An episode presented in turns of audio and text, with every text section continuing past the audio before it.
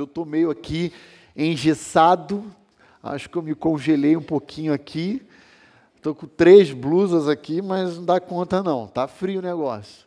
Eu sou carioca, né, irmãos? Dá uma colher de chá aí que quem é gaúcho aí tira de letra, mas quem é carioca, tadinho, fica todo duro aqui na frente aqui.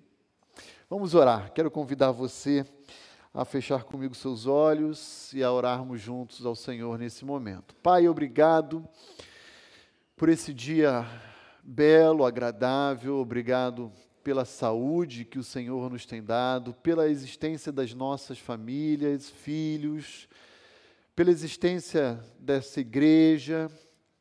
Obrigado a Deus por todas as manifestações de graça, bondade e cuidado que o Senhor tem derramado sobre cada um de nós.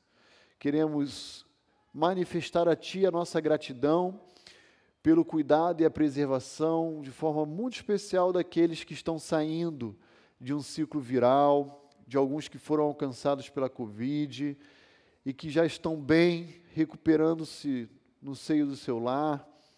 Obrigado porque o Senhor não nos desampara, o Senhor não nos perde de vista. A todo instante, o Senhor olha e cuida de nós. Obrigado pelo privilégio que temos como igreja de estudarmos a tua palavra e de podermos interagir livremente com ela aqui no âmbito da comunidade da fé, para juntos aprendermos mais a respeito do Senhor e da tua atuação na história.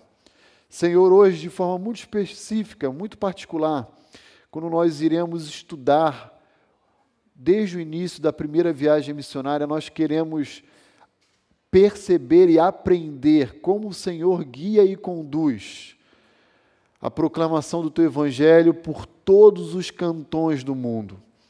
Queremos te pedir, ó Deus, que o Senhor nos ensine, queremos pedir que o Senhor nos oriente, nos transforme para sermos mais parecidos com o teu filho amado Jesus Cristo. Senhor, cuida de cada família da tua igreja, abençoa-nos aqui, aqueles que não podem estar conosco, que estão também nos acompanhando nessa transmissão, aqueles, ó Deus, que nos visitam, sejam aqui presencialmente ou nos acompanhando nessa transmissão, que eles se sintam também alcançados, favorecidos pelo teu evangelho, desafiados, transformados, assim como um dia o Senhor alcançou a cada um de nós. Que eles possam ser igualmente alvos das tuas bênçãos e do teu amor. Nós pedimos isso em nome de Cristo Jesus. Amém. Muito bem, queridos, nós paramos há sete domingos atrás, é, no livro de Atos, capítulo 13 e nós chegamos a dar início a essa passagem, essa perícope, a esse blocozinho de pensamento que vai do verso 4 ao 12. Na ocasião, nós trabalhamos apenas até o verso 10, mas como nós já estamos aí há seis, sete domingos sem estudarmos o livro de Atos, então nós queremos retomar essa aula, repetir ela e estender ela até o final do verso 12, quando então iremos concluir esse bloco inicial aí da primeira viagem missionária. Agora que eu reparei a irmã Maria Langer aqui, irmã Maria, seja muito bem-vinda de novo, viu? Nós oramos muito pela sua vida, pela sua recuperação. Eu não tinha visto a irmã aí atrás. Deus abençoe, viu? Uma alegria tê-la de novo aqui. Amém. Agora sim, a senhora está com um semblante mais alegre, né? Que Deus abençoe. Conta com a gente. Muito bem. Abra lá comigo sua Bíblia, em Atos capítulo 13. Nós vamos ler os versículos 4 a 12. Eu vou pedir que o Ranieri deixe o um microfone aí, stand-by, para a gente rodar aqui no salão, interagindo com os nossos assuntos aqui, o nosso tema. E você de casa também pode escrever aí no chat a sua dúvida e nós vamos fazer uma pausa para comentá-la também, tá bom? Ah, nós começamos estudando esse bloco fazendo um contraste que Lucas parece nos oferecer já no início da primeira viagem missionária. Entre a verdade do Evangelho, a verdade então que o apóstolo Paulo portava e levou ao longo das suas três viagens registradas no livro de Atos, contra o engano do diabo. E a gente vai perceber hoje a figura de um indivíduo chamado Elimas ou Bar Jesus, dependendo da forma como esse nome é traduzido, se ele vem do árabe ou se ele vem ah, do aramaico, mas que é de fato um emissário do diabo para atrapalhar, para confundir, para dissimular a mensagem do evangelho diante de um personagem chamado Sérgio Paulo, que era um procônsul ali da região de Chipre. Então vou fazer a leitura, peço que você acompanhe ela na sua versão, e na sequência nós vamos então é, abrir esse texto em algumas partes para que a gente possa se aprofundar melhor nele, tá bom?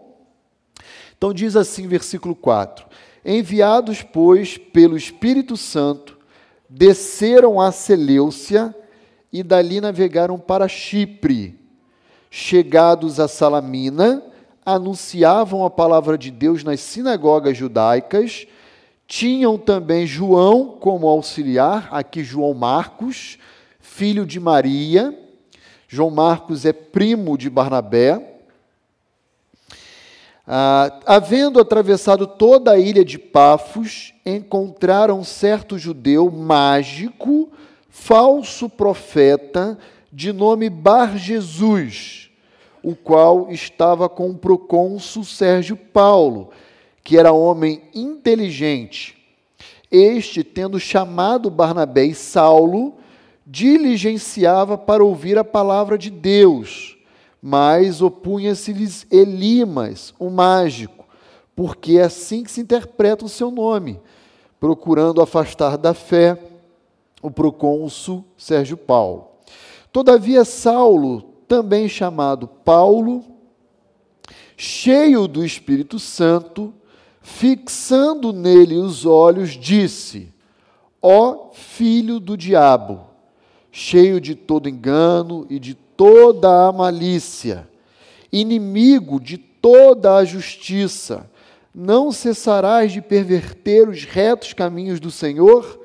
Pois agora, eis aí, está sobre ti a mão do Senhor, e ficarás cego, não vendo o sol por algum tempo.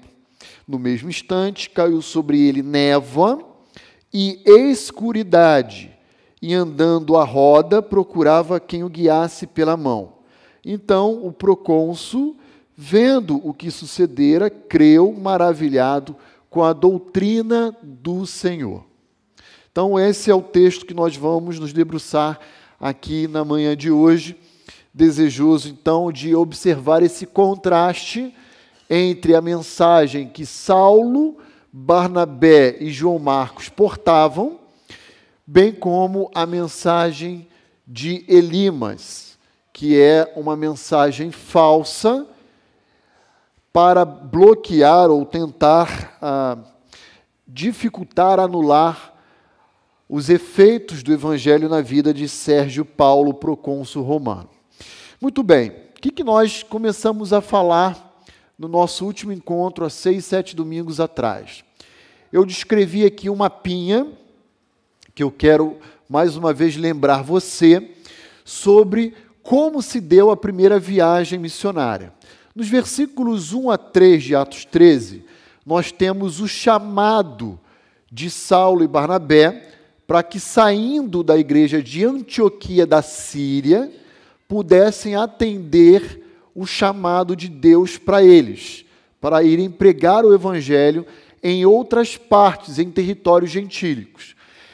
Então Antioquia está aqui, no mapinha, eu sei que está longe para os irmãos, mas está aqui, cerca de 25 quilômetros aqui do mar Mediterrâneo, e eles saem daqui convocados pelo Espírito Santo de Deus. E o versículo 4 começa mais uma vez dizendo: Enviados, pois, pelo Espírito Santo. dando mais uma vez a ênfase de que quem tem a iniciativa em todo esse processo sempre foi Deus.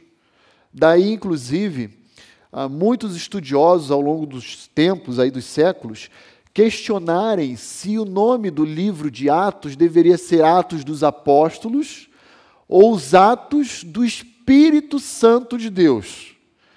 Porque desde o capítulo 2, ali no dia do Pentecostes, tá, a gente sempre vê a atuação do Espírito Santo de Deus pairando sobre sua igreja, sobre o seu povo. Então a dinâmica que nós vamos estudar aqui hoje, ela vai parar aqui nesse ciclo da primeira viagem. Saulo, Barnabé e João Marcos saem de Antioquia da Síria, vêm até o porto de Seleucia. Seleucia recebe o nome do seu fundador, Seleuco, que foi um dos generais da Grécia, né, do império de Alexandre o Grande. Ele vai fundar aqui um portozinho no ano 300 a.C. E daqui então de Seleucia, ele vai pegar um barco, vai cruzar o mar Mediterrâneo até aportar aqui em Salamina, na ilha de Chipre.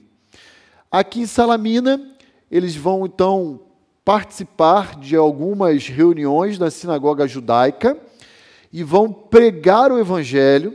Depois eles vão cruzar cerca de 100 quilômetros de Salamina a Pafos e Pafos é a capital de Chipre. Ali eles vão então também se estabelecer e vão continuar pregando, mas de uma forma muito particular para Sérgio Paulo, que era o procônsul romano, tá bom? Haviam dois tipos de procônsulos. Um procônsul imperial e um procônsul chamado senatorial, que eram indicados pelo Senado romano. Sérgio Paulo é um procônsul senatorial um indivíduo que foi colocado naquela ilhazinha ali para cuidar dos negócios de Roma. Então, olha lá comigo, versículo 4. Nós vamos olhar os versos 4 e 5 a partir dessa perspectiva da soberania de Deus na obra missionária, tá? E começa então dizendo assim: enviados, pois, pelo Espírito Santo, então tudo o que vai acontecer daqui para frente tem como motor ou causa primária a ação de Deus na história. E é Deus agindo através da vida dos seus servos, do seu povo. Desceram a Seleucia e dali navegaram para Chipre.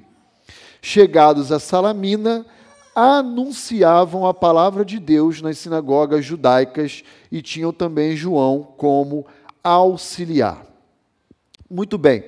A primeira coisa que deve passar na nossa cabeça é a seguinte: por que, que o apóstolo Paulo, juntamente com Barnabé e João Marcos, vieram para Chipre? Eles poderiam ter subido aqui para o norte, ter ido para Capadócia, essa região da Antioquia da Psídia, vindo pelo continente para Listra, né? Ah, por que, que eles foram para Chipre? Lucas não nos informa.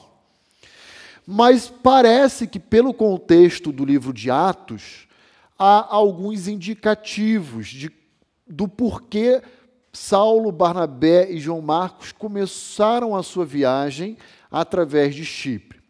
Primeira razão é porque, se nós formos para Atos 4, nós iremos perceber que Barnabé era natural da onde? Chipre. Então, o que, que a gente pode pressupor? Aí o texto não está dizendo, é uma inferência que nós extraímos dele. É possível, eu diria que provável, que em Chipre houvessem familiares de Barnabé. É possível, eu diria provável, que em Chipre houvessem amigos, parentes como um todo. Além do que Barnabé já conhecia o costume, a cultura, os hábitos daquela região. Então é possível que eles tenham começado daquela ilhazinha ali, porque eles já conheciam muito bem o território para onde eles iriam pregar o evangelho. E é muito mais fácil a gente começar a trabalhar na evangelização de um grupo ou de um contexto onde a gente já tem uma certa familiaridade do que cair de paraquedas num território onde nós desconhecemos tudo, inclusive os hábitos, idioma, costumes, cultura. Então, pode ser que o Espírito Santo tenha levado eles para Chipre por causa desse ponto de contato. Familiares, costumes, parentes, amigos, tudo que estavam ali. Mas somado a isso, pode ser também, vira aí a sua página da Bíblia em Atos capítulo 11.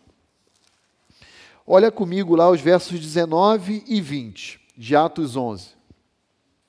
Pode ser também que Paulo, Barnabé e João Marcos tenham vindo para cá, para Chipre, como uma forma de gratidão dessa igreja de Antioquia em querer alcançar para Cristo essa ilha, uma vez que a própria igreja de Antioquia foi objeto de evangelização de cristãos de Chipre anônimos, que foram até Antioquia pregar o evangelho. Olha lá, versos 19 e 20 de Atos 11. Então, os que foram dispersos por causa da tribulação que sobreveio a Estevão, lá em Atos 7, Atos 8, se espalharam até três regiões: Fenícia, Chipre e Antioquia, não anunciando a ninguém a palavra senão somente aos judeus. Alguns deles, porém, que eram de Chipre e de Cirene, e que foram até Antioquia, falavam também aos gregos, anunciando-lhes o evangelho do Senhor Jesus. Então pode ser que essa viagem missionária comece pela ilha de Chipre como uma forma da igreja de Antioquia manifestar gratidão àqueles que um dia o alcançou com o evangelho do Senhor Jesus. Então, daqui, ó, de Jerusalém, cristãos que foram perseguidos da época de Estevão se espalharam pela região da Fenícia, que era mais ou menos aqui, Chipre e Antioquia. E, algum, e até esse momento só pregavam para judeus. Mas alguns que eram de Chipre e de Cirene, que não aparece aqui, vieram para Antioquia e começaram a pregar para os gentios, para os gregos. Então pode ser que a igreja de Antioquia falou: agora nós também queremos retribuir o carinho, a oferta do evangelho que um dia nos foi oferecidos por aquele grupo, agora através do envio de Barnabé, de Saulo e de João Marcos. Então, pode ser que eles tinham desejo de ver aquela igreja, aquela ilha toda alcançada para Cristo também. Até porque, queridos, há uma, há uma espécie de um sítio arqueológico ali na região de Pafos, que era a capital de Chipre, onde foi encontrada uma grande imagem, a deusa Vênus, a deusa da fertilidade. O que mostra que aquela ilhazinha ali era uma ilha bem pagã e bem promíscua, se é que os irmãos me entendem, tá? Por quê? Porque como a deusa da fertilidade, era adorada naquela região, naturalmente, uh, o âmbito de adoração, de prestação de culto pagão naquele templo se dava por meio de atos sexuais. Havia uma prostituição cultural ali naquela região de Pafos. Tá? Então, tudo isso mostra aí para nós um pouquinho como Deus está guiando, conduzindo a história da vida dos servos do Senhor para onde ele quer levar. E aí começa então como ponto de partida Chipre. Mas olha lá comigo o versículo 4 de novo do capítulo 13. Ah, perdão, versículo 5. Chegados a Salamina, anunciavam a palavra de Deus nas sinagogas judaicas. Então veja, durante essas três viagens, o que nós vamos encontrar é um, uma espécie de, ah, como posso falar, padrão. Como é que Paulo e os seus companheiros de viagens, eles realizam essas viagens. Eles seguem um padrão. Que padrão é esse? Primeiro, eles vão até uma sinagoga e eles anunciam o evangelho para os judeus da sinagoga e os prosélitos ali pertencentes. E depois, então, eles vão para os gentios e estendem essa mensagem para os gentios. Sempre será assim no livro de Atos, sempre vai acontecer assim nas três viagens missionárias. A pergunta é: por quê? Por que será que o apóstolo Paulo sempre segue essa ordem de anunciar a mensagem do Evangelho? Ah, há algumas razões, eu destacaria duas, uma teológica e uma prática. Qual é a razão prática? A razão prática é porque os judeus já conheciam o Antigo Testamento. Os judeus já conheciam o próprio Deus que nós servimos.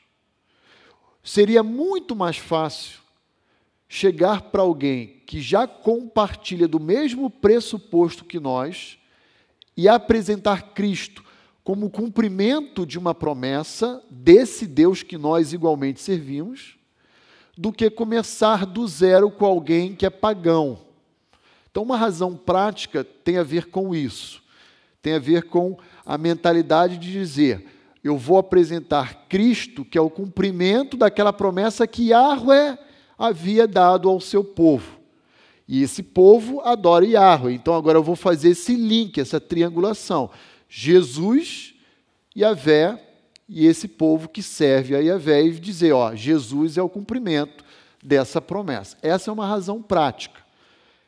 Paulo tomou por várias vezes na mensagem que ele anunciou o Antigo Testamento, que era o ponto de partida entre os judeus e ele, para apontar para Cristo Jesus. Isso é uma razão prática.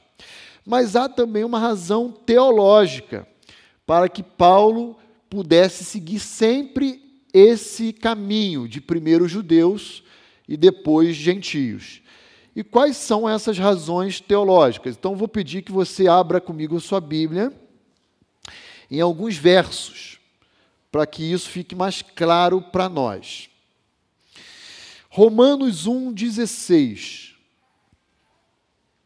Depois eu vou pedir que outra pessoa abra em Romanos 3, versos 1 e 2. E por último, Atos 3, 26. Eu vou pedir a gentileza de quem abriu em Romanos 1,16 a levantar sua mão para a gente fazer o microfone chegar até você. Eliezer, obrigado.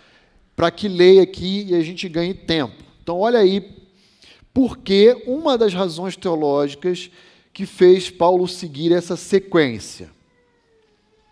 Não, não me envergonho do Evangelho, porque é o poder de Deus para a salvação de todo aquele que crê, primeiro do judeu, depois do grego. Obrigado.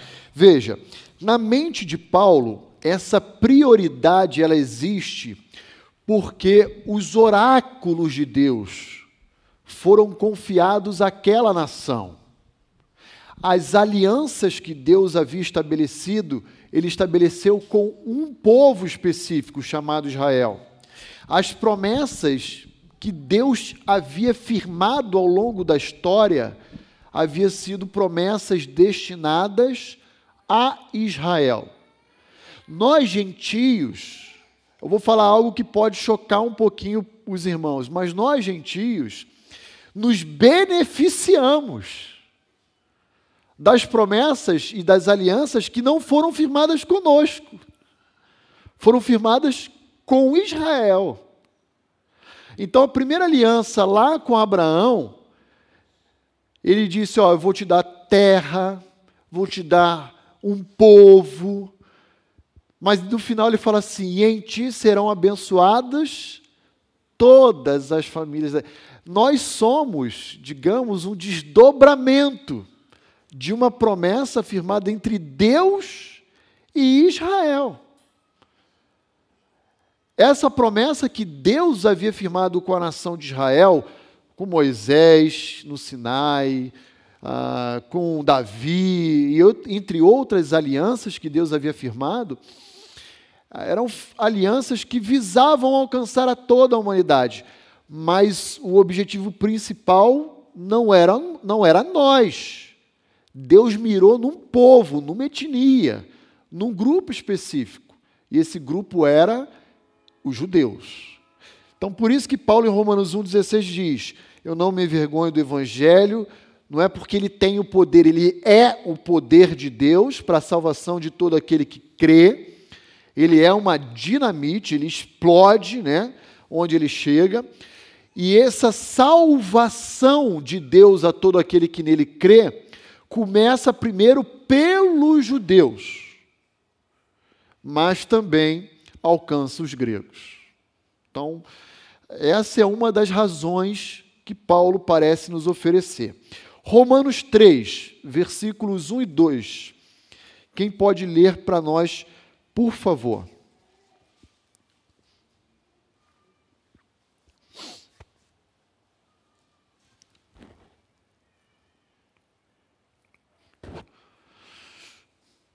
Carlão, obrigado, Carlão.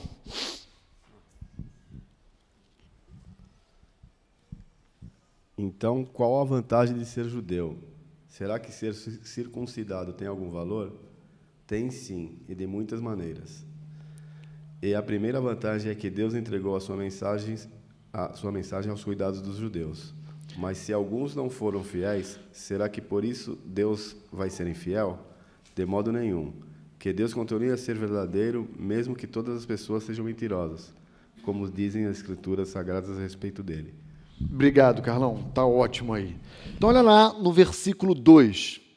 Muitas sob todos os aspectos, principalmente porque aos judeus foram confiados, como é que está na sua versão? Os oráculos de Deus. Está vendo aí? Então, Deus tem um plano de tornar o seu nome conhecido em toda a terra, de abençoar toda a sua criação e todos os povos. Mas a maneira como ele determinou que isso deveria acontecer era através de um grupo que seria o seu embaixador, que seria o seu arauto, seria o seu proclamador. Esse grupo quem é? Israel. Israel falhou. O que, que Deus fez? Deus colocou Israelzinho de canto falou assim: ó, agora eu vou levantar um grupo gentílico para, durante um período da história, fazer aquilo que vocês não fizeram. Depois eu vou tomar esse grupo para mim e vocês vão voltar ao cenário, ao palco da história. É assim que funciona. Então, aos judeus foram confiados os oráculos de Deus. Deus havia firmado um pacto, uma aliança com a nação de Israel.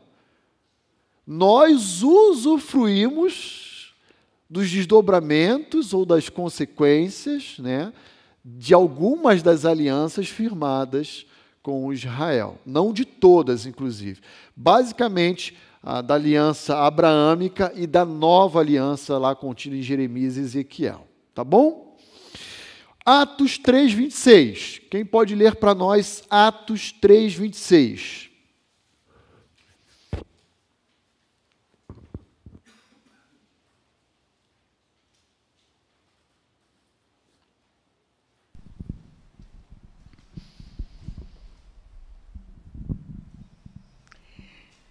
Tendo Deus ressuscitado o seu servo, enviou-o primeiramente a vocês, para abençoá-los, convertendo cada um de vocês das suas maldades. Olha aí que bacana. Lucas está dizendo para nós na sua obra que até na ressurreição de Cristo, a preferência foi de quem? Dos judeus. Até quando Cristo ressuscitou, ele primeiro foi apresentar-se a quem? Aos judeus, não aos gentios. Então, há na mente do apóstolo Paulo uma ordem de prioridade. E que ordem é essa? Primeiro, os judeus. a quem foram confiados os oráculos de Deus, a quem o próprio Senhor Jesus Cristo ressurreto fez questão de aparecer primeiro, a quem o povo da aliança que Deus firmou suas promessas foi dado a eles, e depois a nós, não é exclusivamente para os judeus. Esse é o problema da nação de Israel até hoje. Eles se acham exclusivistas. Eles acham que só eles têm a verdade, as bênçãos de Deus e se fecham em si, a ponto de considerar todo o restante da humanidade ah, indivíduos cerimonialmente impuros. Né? É assim que, na mentalidade judaica, permanece, inclusive, até os dias atuais. Até aqui, queridos, tudo bem? Podemos avançar? Alguma dúvida, contribuição? Tranquilo? Então vamos caminhar. Olha agora comigo em Atos 13, a partir do versículo 6 até o 10. E agora apertem o cinto, porque a Paulo não vai deixar barato, não, ele vai ser bem durão. Paulo agora ele vai bater forte num indivíduo chamado Bar Jesus. Diz assim a partir do verso 6 de Atos 13: Havendo atravessado toda a ilha de Pafos, agora, ó, eles saíram de Salamina, tá? E vieram para Pafos, cerca de 100 quilômetros aqui ah, de distância. Pafos era a capital de Chipre. Então, havendo atravessado toda a ilha, encontraram ali certo judeu mágico, falso profeta de nome Bar Jesus. O que, que significa Bar Jesus? Significa filho de Jesus, ou de Yeshua, de Josué, que é filho do libertador. Seria isso literalmente. O qual estava com o procônsul Sérgio Paulo, que era homem inteligente. Então veja, onde é que esse pilantra se infiltrou? Lá no staff. Lá de onde emanava todas as diretrizes daquela ilha. Ele se cercou exatamente da maior autoridade daquela ilha, aquele procônsul romano. Então, aqui eu quero chamar a sua atenção para um detalhezinho. Ah, isso aqui que aconteceu lá com Sérgio Paulo não é acidental, não é coincidência. Isso aqui chama-se estratégia. Estratégia demoníaca, queridos. De querer, de alguma forma, ao atingir essa autoridade, fazer com que ela repercutisse sobre a vida da sociedade de Chipre ah, essas mentiras que cegavam o povo. Né? Ele era um mágico, um ilusionista, um falso profeta e um judeu. Ah, porém, Sérgio Paulo era um homem inteligente. Aqui aparece, ah, ah, Lucas descreve um contraste. Né? Este, tendo chamado Barnabé e Saulo, diligenciava para ouvir a palavra de Deus. Olha que interessante. Sérgio Paulo chamou Paulo e Barnabé para perguntar a Paulo e Barnabé a respeito da sua fé. Gente, levantou só para cortar, né? Ou deixou a bola quicando na frente do gol sem goleiro. E chamou logo quem? O artilheiro, Paulo, né? Paulo e Barnabé. Mas, versículo 8: opunha-se-lhes Elimas. Esse verbozinho aqui não é à toa. Que verbo é esse? Opor-se. Isso é papel de quem? É o que significa o nome dele, do capiroto. É opositor. E ele está fazendo exatamente o papel dele, o de se opor. Então nada é à toa, mas opunha-se-lhe Elimas, o mágico, porque assim se interpreta o seu nome. Agora veja, Elimas significa em árabe um homem sábio. Ele, o homem sábio está ao lado daquele que é inteligente, Sérgio Paulo. Aqui um jogo aqui de, de, de letras, aqui, né? de, de uh, sentidos. E ele estava ao lado de Sérgio Paulo, procurando afastar da fé o procônsul. Todavia, Saulo, também chamado de Paulo, agora ó, presta atençãozinha no versículo 9.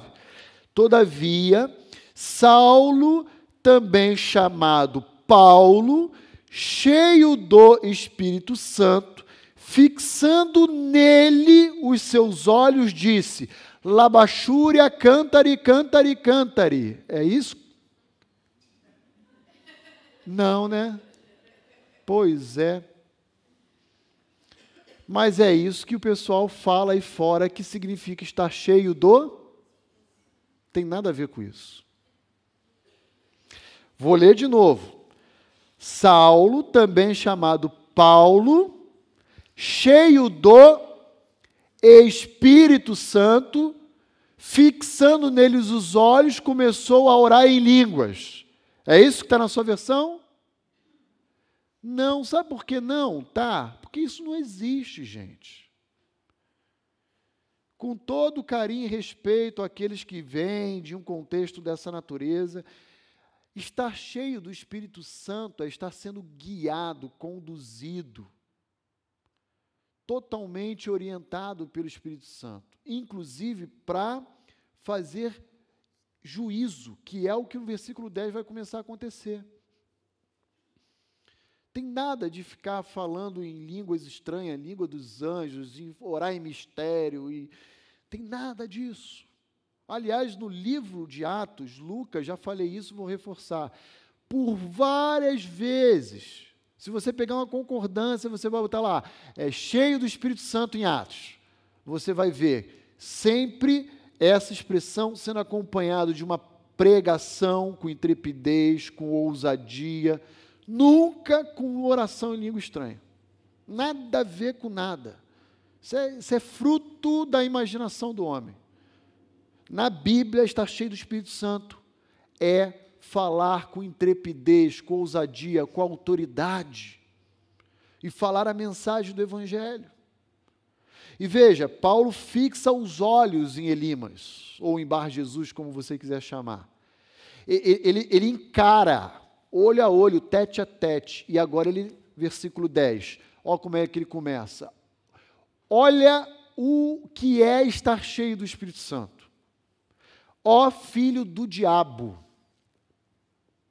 cheio de todo engano e de toda malícia, inimigo de toda a justiça, não cessarás de perverter os caminhos retos do Senhor, isso é estar cheio do Espírito Santo. Então, agora, vamos passar a examinar, conforme Lucas nos apresenta, quem são e como os falsos profetas agem no mundo. Quem são e como eles atuam, como eles exercem o seu ministério no mundo. Não apenas no primeiro século, mas ainda hoje, esse, essa prática, essa mentalidade, esses atos continuam perdurando. Então vamos lá. Eu fiz um resumo aqui, olhando dos versos 6 a 10, a descrição de Elimas ou de Bar Jesus. Então, quem são eles? Vamos lá. Em primeiro lugar, ele era um judeu, diz o versículo 6. E por ser judeu, ele era alguém naturalmente, etnicamente religioso. Já nasceu num berço religioso, alguém que conhecia desde a sua infância a Torá, a lei de Deus. É assim. No judaísmo é assim que acontece. Segundo lugar, ele diz ainda no versículo 6, ele era um mágico ou um ilusionista. Em Atos 8, nós já passamos também na análise ali de um personagem que igualmente era chamado de mágico, Simão, lembra de Simão, mago? Que era conhecido entre os habitantes de Samaria como o poder de Deus. Está lá em Atos 8. Por quê? Porque ele iludia com as suas mágicas, os seus truques, os habitantes de Samaria. Depois ele continua dizendo: ele era um falso profeta. E o que, que é um falso profeta? Bem, é um profeta falso. É alguém que afirma portar uma mensagem da parte de Deus, daí a palavra profeta, só que a mensagem que ele porta é uma mensagem falsa. O seu teor, o seu conteúdo é mentiroso, é enganoso. Então ele é um falso profeta. Ah, de nome Bar Jesus, filho do libertador, ou Elimas, um homem sábio.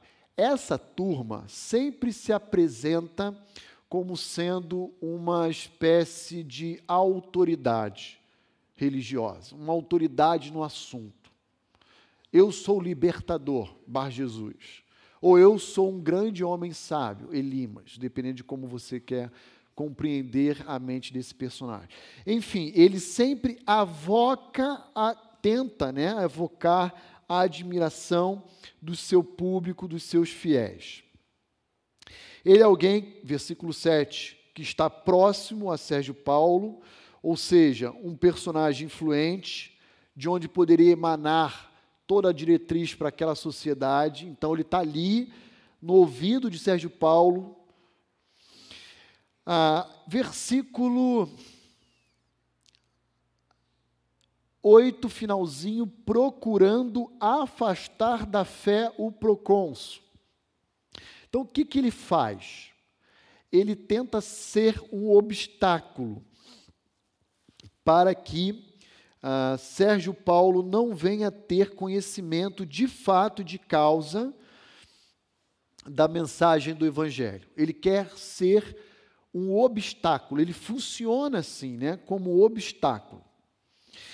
Ah, versículo 10 agora é chamado de filho do diabo. Olha quantos adjetivos para esse personagem, né? Filho do diabo, cheio de todo engano.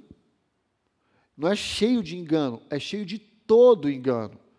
Ele, ele enganava em todas as áreas da vida humana não era apenas um mentiroso qualquer, cheio de toda a malícia.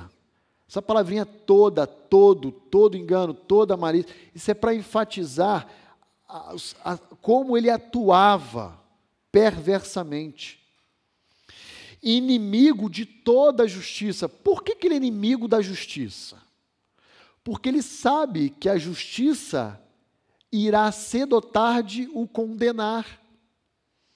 Então ele se opõe à justiça de Deus. Ele sabe que os seus dias estão contados.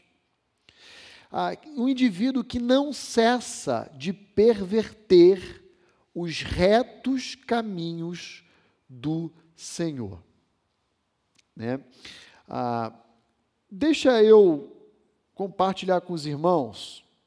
Eu acho que eu falei isso já em alguma aula anterior, mas no segundo século da era cristã,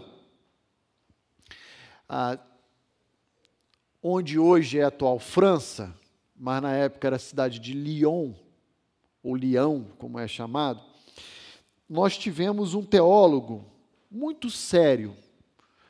E ele, na verdade, foi um grande apologeta. Ele defendia a fé perante os ímpios e também ah, combatia algumas heresias que estavam surgindo no seio da igreja. O nome desse cara era Irineu. Ele foi um grande teólogo, ele é Irineu de Leão, ele é do segundo para o terceiro século.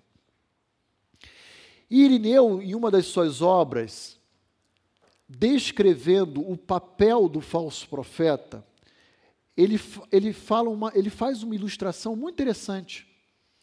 Ele fala mais ou menos assim, que ah, o Evangelho ele é como um quadro totalmente pintado, mas é numa forma de um mosaico. Já viu um mosaico? Igual um quebra-cabeça, né? cheio de cores. E, e aquele quadro, o Evangelho, ele tem como desenho um rei, uma coroa. O que, que o falso profeta faz? O mensageiro do diabo. Ele pega aquele mosaico e ele começa a redesenhar aquele quadro com as mesmas peças. E no final, ele vira o quadro para você e tem um cão. Tem um cão lá. Aí você para e fala: Nossa, mas que estranho, eu tive a impressão de ter visto um rei, uma coroa. O falso profeta diria Irineu: Não, são as, são as próprias peças do mosaico. Eis o rei, olha o teu rei, um cão. Veja, ele não subtrai e ele nem necessariamente acrescenta, ele distorce. Ele muda a coloração. Ele faz outro formato, outro desenho com a mesma peça daquele quebra-cabeça. Irineu de Leão vai dizer: esse é o verdadeiro falso profeta. Então, quem é o falso profeta de hoje? Aquele que pega a mensagem do Evangelho e distorce aquele que, que faz mau uso, por exemplo, do conceito de graça para pregar libertinagem. Esse é um falso profeta. É aquele que afirma que o indivíduo pode ser salvo sem qualquer transformação de vida, dizendo que o evangelho dispensa a necessidade do arrependimento. Esse é o falso esse é o falso profeta. Esse é o filho do diabo. Ele cozinha o cara dentro de uma panela, como se sapo ele fosse. E ele vai morrendo, ele nem percebe. Ele, ele, o que, que ele faz? Ele vai, em cada refeição, ele põe um chumbinho. E o cara come. Primeira refeição não deu nada. Chega o jantar, ele põe dois chumbinhos. O cara come. Terceira refeição no dia seguinte, ele põe três e ele come. Quando ele chega na décima, ele fala: Nossa, está me dando uma dor de barriga, acho que eu comi alguma coisa estragada. E, ele vai falar: Não, você está comendo a mesma comida a semana inteira. Que isso, rapaz? Nem nada a ver com a comida, não. Até que ele está totalmente intoxicado e ele morre. Esse é o papel do falso profeta. Mas nós vamos fazer uma pausa, são 10 horas, vamos tomar um cafezinho, 10, 15 minutinhos, e aí a gente retorna para a gente continuar até o versículo 12, tá bom? Deixa eu voltar aqui então para a nossa aula, e eu vou pedir aqui para os irmãos me ajudarem com a leitura de algumas passagens que revelam para nós a existência de falsos profetas, falsos mestres, ah, dissimuladores, né? Ah, em diferentes contextos e diferentes igrejas no primeiro século. O que mostra que essa realidade ela também permanece existindo para nós ainda hoje. Então, olha lá, Atos 20. Vou pedir que alguém leia para nós os versos 29 e 30 de Atos, capítulo 20. O apóstolo Paulo em Atos 20, vai mandar chamar os presbíteros de Éfeso, lá em Mileto, para dar uma palavra de despedida à liderança daquela igreja. Então veja, agora está falando de Éfeso, uma cidade na Ásia Menor. Quem pode ler para nós Atos 20? Eliezer, obrigado.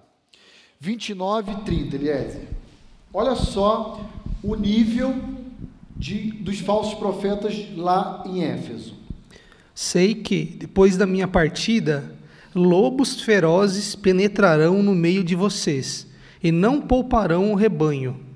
E dentre vocês mesmos se levantarão homens que torcerão a verdade, a fim de atrair os discípulos.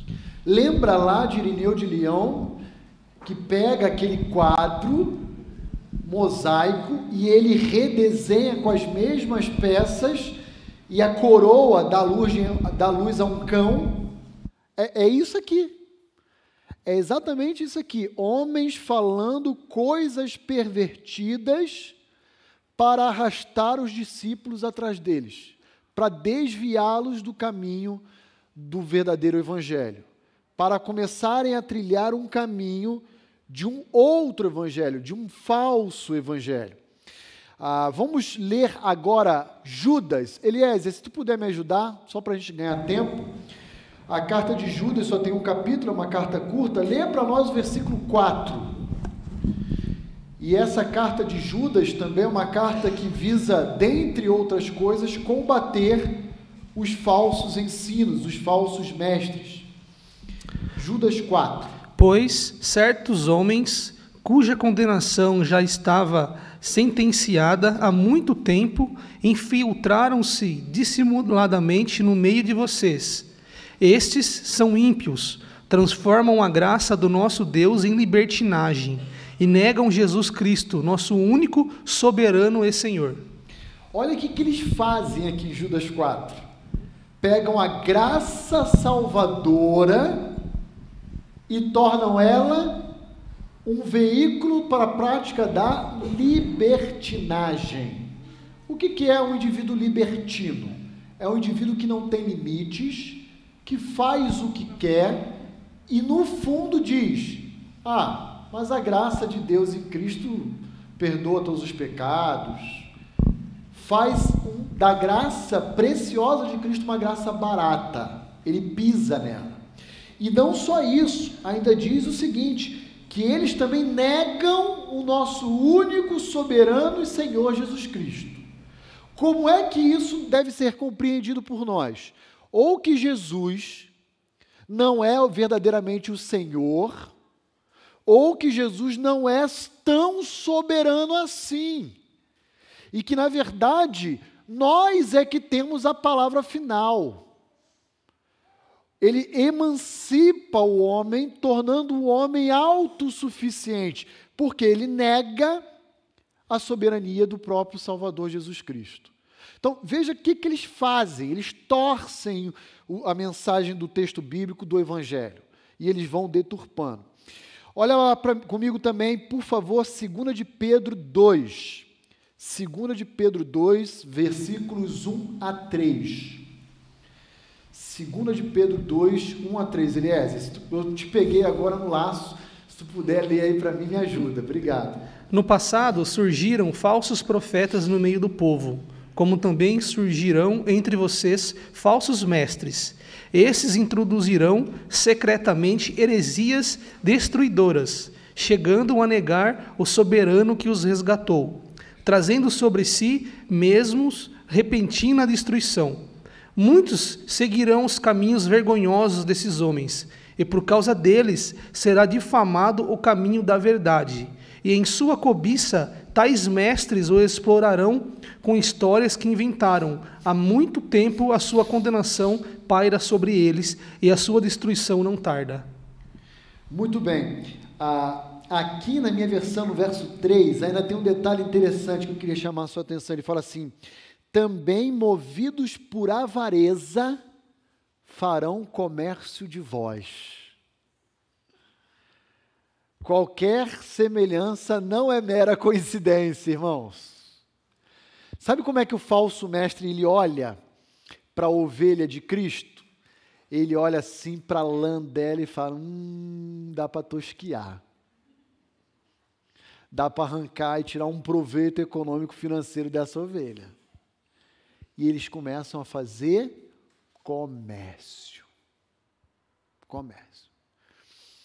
Ah, irmãos, existem igrejas cujo culto é um verdadeiro comércio. Dá vontade de olhar para João capítulo 2, quando Jesus entra lá no, no templo, no átrio dos gentios, e derruba aquelas barracas é, fico imaginando, deve ser esse, essa a vontade de Deus olhando aquelas reuniões.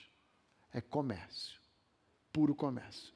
E eles fazem isso, fazem de forma consciente, fazem de forma intencional, e infelizmente diz, segunda de Pedro, que muitos acabam sendo levados por isso. Tito 1,14, e eu paro por aqui. Tito 1,14. E não deem atenção a lendas judaicas, nem a mandamentos de homens que rejeitam a verdade. Olha só, o que, que eles fazem? Eles criam fábulas judaicas, lendas judaicas, ah, no contexto do primeiro século, o cristianismo nascendo dentro do judaísmo, então não tem tudo a ver. Mas eu diria que no nosso contexto, eles inventam histórias, verdadeiras fábulas, e a parte final do versículo 14, criam mandamentos que desviam os homens da verdade. O que, que é isso? Vou dar um exemplo claro: é tornar o uso e o costume um mandamento divino. Ó, você não pode cortar o cabelo, mulher. Você não pode é, usar maquiagem. Você não pode, homem, fazer a barba. Você não pode. Uma questão de apresentação. Ó, não pode comer carne de porco. Não pode. Eles tornam isso um mandamento de Deus. E com isso, o que faz é com que a vida cristã se torne extremamente pesada, extremamente inviável de ser vivida. Eu já falei para os irmãos, eu reitero, e eu não quero ser mal compreendido, mas a fé cristã é uma fé, por exemplo, abstêmia. É uma fé que, como aconteceu lá em Atos, capítulo 10 e 11, Cristo purificou todas as coisas. Agora não tem, não tem mais a proibição de ingerir determinados alimentos, bebidas. Mas temos que ter cuidado em outros, outras esferas, né? A questão do mau testemunho, do escândalo. Isso a gente tem que ter cuidado, continua zelando e valendo. Mas a fé cristã é uma fé abstêmia. E o que, que acontece? muitas comunidades começam a criar regras e a colocar sobre os cristãos, rotulando e postulando o mesmo nível de autoridade de um mandamento divino. E aí a vida cristã se torna ah, enfadonha, cansativa desen e desencoraja ah, os cristãos a permanecerem nela. Ah, aqui, apenas correndo por causa do nosso tempo final, né? Nós vemos a reação de Paulo, muito semelhante à de Pedro em Atos 8 e a de Cristo Jesus em Mateus 23. Em Mateus 23, aqui, ó. Opa, travou. Opa, deixa eu voltar aqui. Aprendi esse recurso novo aqui, é chique. Olha o destaque aqui, ó. até aprendi o nome, é Spotlight. Danilo me mostrou aqui. Ó. Em Mateus 23, Jesus vai combater os fariseus chamando eles de raça de víboras, hipócritas. Em Atos 8, vamos lá, Atos 8, vira umas páginas da sua Bíblia rapidinho, versos 20 a 23. Lá com Simão, o mago. Você deve lembrar dessa história. Olha só o conteúdo das palavras proferidas por Pedro a Simão Mago. Pedro, porém, lhe respondeu. Respondeu a Simão Mago que sugeriu pagar para ter o mesmo poder apostólico de derramar o Espírito Santo, né? E ele disse assim, ó: "O teu dinheiro seja contigo para perdição." Eu vou, eu vou dizer aqui, uma, fazer uma paráfrase. Vai você e o teu dinheiro para o quinto dos infernos. Eu sei que choca, mas é isso que Pedro está dizendo, tá bom? Ah, pastor, não tem que orar por, por Simão? Uma ova. Ele aqui não tem conversa, não, olha lá. O teu dinheiro seja contigo para perdição, pois julgaste adquirir por meio dele o dom de Deus. não tens parte e nem sorte neste ministério, porque o teu coração não é reto diante de Deus. Arrepende depois da tua maldade e roga ao Senhor, talvez se seja perdoado o intento do teu coração. Pois vejo que estás em fel de amargura e em laço de iniquidade. Palavra branda essa? Apóstolo vai lá e desce o porrete. Né? Pedro e Jesus. Caminhando agora aqui para o final, olha lá versículos 11 e 12 de Atos capítulo 13. Vamos voltar lá agora em Atos 13. E eu prometo que eu termino por causa do horário. Pois agora, eis aí está sobre ti a mão do Senhor, e ficarás cego, não vendo o sol por algum tempo. No mesmo instante caiu sobre ele névoa e escuridade, e andando à roda procurava quem o guiasse pela mão. Aqui, de forma muito sutil, sabe o que, que Paulo faz? Ele revela a Sérgio Paulo quem é luz e quem é trevas. E como é que ele faz isso? Fazendo com que Elimas se tornasse cego. E naturalmente, o que, que é o cego? É aquele que vive em escuridão em trevas. Então o que nós temos é que o juízo de Deus, que vai recair sobre esse que se opõe à justiça, que é Elimas, vai levar a ele uma condição pública de como ele se encontra. Vai deixá-lo publicamente agora no estado em que ele sempre existiu, em trevas. Para quê? Para você não enganar mais ninguém. Todo mundo vai saber, você está em trevas. Percebem isso, queridos? E aí o versículo 12, como é que termina? Então, o procônsul Sérgio Paulo, vendo o que sucedera, vendo quem verdadeiramente se encontra em trevas, creu maravilhado com a doutrina do Senhor. O contraste entre as, a luz e as trevas fica notório, evidente, aparente agora aos olhos do procônsul romano.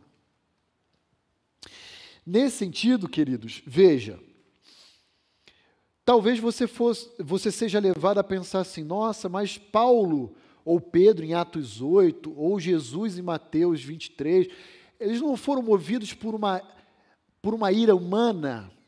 Não. Eles foram movidos pela preservação do nome de Deus.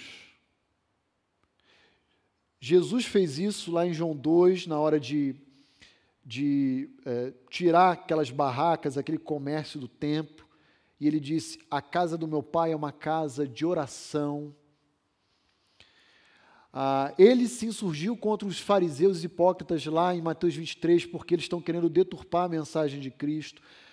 Pedro, porque está usufruindo e presenciando uma manifestação belíssima do Espírito Santo entre os samaritanos, e o outro tem o interesse econômico de se engrandecer em cima daquilo. E agora Paulo aqui, porque está querendo apresentar o evangelho para um indivíduo que se encontrava perdido, e Elimas está tentando bloquear esse acesso. Então ele diz, ah, versículo 12: Está sobre ti a mão do Senhor. Você vai ter que agora lidar com o Deus a quem você se opõe. Isso é impressionante, gente. Isso é impressionante. E aí, imediatamente diz o texto que Elimas fica cego. Caiu sobre ele névoa e escuridade. E andando à roda, procurava quem o guiasse pela mão. Ficou cego. Ficou cego. Queridos, eu quero encerrar a nossa aula E se alguém tiver alguma contribuição, dúvida, fiquem à vontade para fazer. Mas eu queria encerrar o nosso tempo aqui hoje, por causa do nosso horário também, desafiando você que me ouve na manhã de hoje, seja aqui presente ou você que nos acompanha na transmissão, a ter o mesmo zelo e paixão pela verdade do Evangelho que os apóstolos tiveram. Nós vivemos dias onde o Evangelho de Cristo virou brincadeira, está sendo banalizado, ridicularizado. E no nosso coração, nós não podemos receber no WhatsApp ou compartilhar no Facebook alguns videozinhos achando que é engraçado. A gente tem que repudiar esse negócio. Porque por meio dessas práticas que acontecem nos nossos dias, e aqui eu poderia ilustrar vários exemplos, né? O Evangelho de Cristo e o próprio nome de Deus tem sido banalizado está se tornando banalizado. Então não tenha, estou sendo bem sincero com os irmãos, não tenha dó de rogar pela justiça de Deus. Não é você que vai fazer, é Deus. Por aqueles que zombam, que escarnecem, que brincam e que acabam criando dificuldades para que aqueles que não conhecem a Cristo possam ouvir de Cristo através, inclusive, da sua vida. Não hesite em se posicionar de forma firme, sabe, contra essas práticas que têm se multiplicado cada vez mais nos nossos dias. Tá bom? Dúvidas, contribuições, críticas, Irmã Maria Langer, estava com saudade, irmã Maria. Deixa eu pegar o um microfone para o pessoal de casa poder ouvir a irmã. Traz aqui, Rani. Isso. Som. Estava com saudade da irmã. Semana passada eu não vim também? Eu só quero agradecer, em primeiro lugar, a Deus. Deixa eu só ver aqui se está ligado. Tá, tá ligado. Pode aumentar aí, Rani, por favor pessoal de casa poder ouvir, senão não sabe. Agradecer a Deus e todos os irmãos que oraram e esse pastor muito inteligente aqui e que me protegeu, me pediu para Deus o que eu tivesse aqui. Mas eu passei muito mal e é, só tenho a agradecer a todo mundo e Jesus, que só Ele é capaz de livrar a gente de todos os problemas, em nome de Jesus. Obrigado por tudo. Obrigado, pastor. Que isso, meu irmão.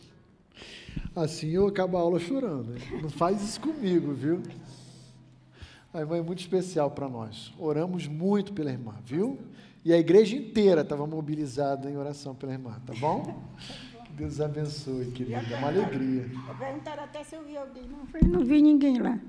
É onde Você eu fui. Onde? Ah, lá no hospital? Isso que do outro lado você tinha visto alguém. Falei, não vi Por favor, minha irmã. Obrigado. Nós vamos agradecer a Deus pela sua recuperação e pelo livramento que Deus concedeu à irmã. Né? Mais alguém ia falar alguma coisa? Não? Ok, então nós vamos encerrar aqui o nosso tempo. Hoje à noite é, nós vamos receber no nosso culto um amigo pessoal meu que vai estar trazendo a mensagem é o pastor Carlos Augusto, ele é lá de São Paulo, da Igreja Batista Pedras Vivas. Ele está indo, a partir de julho, para o IMPV, servir naquela instituição, Instituto Missionário da Palavra da Vida, que fica em Benevides, no estado do Pará. E ele então vai estar trazendo um pouquinho dos desafios para compartilhar com a igreja. Ah, ele foi convidado para ser um docente, para trabalhar lá, orientando os missionários vocacionados e nós vamos ter a alegria de ouvi-lo logo mais à noite também com o projeto e o trabalho que ele vai desenvolver lá em Benevides. Então, ore pelo nosso tempo à noite, pelo pastor Carlos Augusto. Ah, ontem falei com ele, ele falou, pastor, eu estou perdido aqui porque minha mudança acabou de sair e eu só vou para lá em julho, então a minha casa está vazia. E eu falei, não, mas venha para cá amanhã, ele vai estar aqui com a gente hoje à noite. E ore pela vida dele, venha logo mais à noite, traga também amigos, familiares, convidados, para adorarmos a Deus juntos aqui, tá bom? Vamos orar? Obrigado, Senhor, por essa manhã. Obrigado por todo o ensino que o Senhor nos concedeu, por todas as verdades que o Senhor nos apresentou. E eu peço, ó Deus, que o Senhor, de forma bondosa, ah, escreva em nossas mentes e corações cada uma dessas verdades, para que a gente possa sempre ser lembrada pelo Teu Espírito de cada uma delas. De uma maneira muito especial, queremos te agradecer pela vida da irmã Maria o Senhor a preservou, ó Deus, e nós só temos a reconhecer isso. A tua serva experimentou há coisas de três semanas atrás um susto terrível, um infarto dentro da sua própria residência, passou por alguns procedimentos emergenciais e, graças ao Senhor e à sua misericórdia, o Senhor a preservou e temos hoje a alegria e a satisfação de tê-la em nosso meio. Senhor, seja honrado, ó Deus, por essa igreja que intercedeu pela vida dela, pela sua recuperação, e seja honrado por ouvir os nossos clamores, ouvir a nossa súplica. Muito obrigado. Dá-nos um bom domingo na tua presença e traga-nos logo mais à noite para junto podermos continuar te adorando, prestando culto ao Senhor. Eu peço isso a ti em nome de Cristo Jesus. Amém. Bom domingo a todos, que Deus os abençoe. Até logo mais às 19 horas. A você de casa também, se puder estar conosco aqui presencialmente, será uma alegria recebê-lo em nosso meio. Que Deus os abençoe.